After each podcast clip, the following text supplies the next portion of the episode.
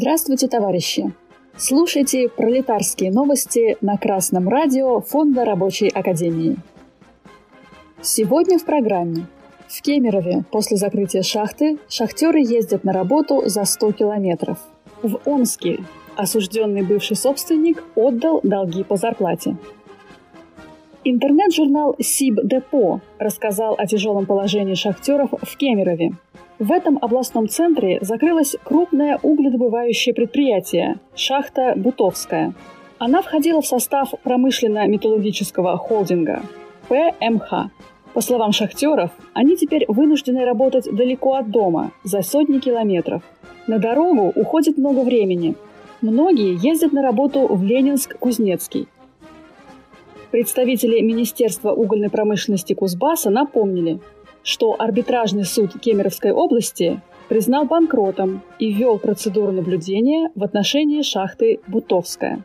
Из-за накопившихся долгов предприятие утратило свою платежеспособность. В то же время задолженность по заработной плате отсутствует. Всех работников предприятия сократили с выплатой компенсаций. Шахта Бутовская первоначально называлась «Северный уклон», входила в трест Кемеров уголь и была сдана в эксплуатацию в 1942 году. Шахта была закрыта в 1998 году. Тогда она уже принадлежала открытому акционерному обществу «Северо-Кузбасс уголь».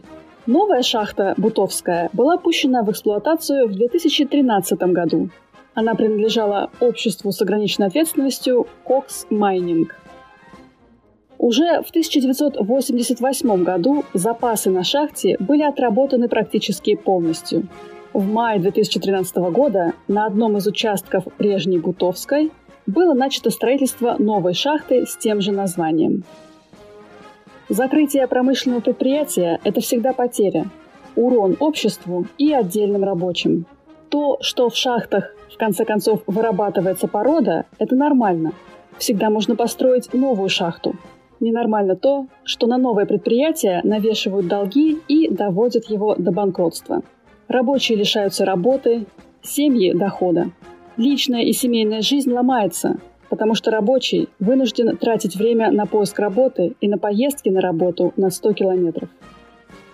Всего этого можно было избежать, будь у шахтеров сильный профсоюз и прогрессивный коллективный договор – который обязывал бы капиталиста обеспечить устойчивую работу предприятия.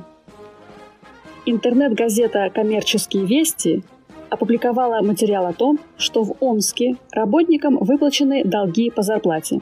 12 сентября Омская областная прокуратура объявила, что долги по зарплате выплачены работникам общества с ограниченной ответственностью Крутогорский нефтеперерабатывающий завод – еще два года назад сотрудники прокуратуры обратились в Октябрьский районный суд о взыскании задолженности по заработной плате ООО ВСП «Крутогорский НПЗ», которая тогда находилась в стадии банкротства.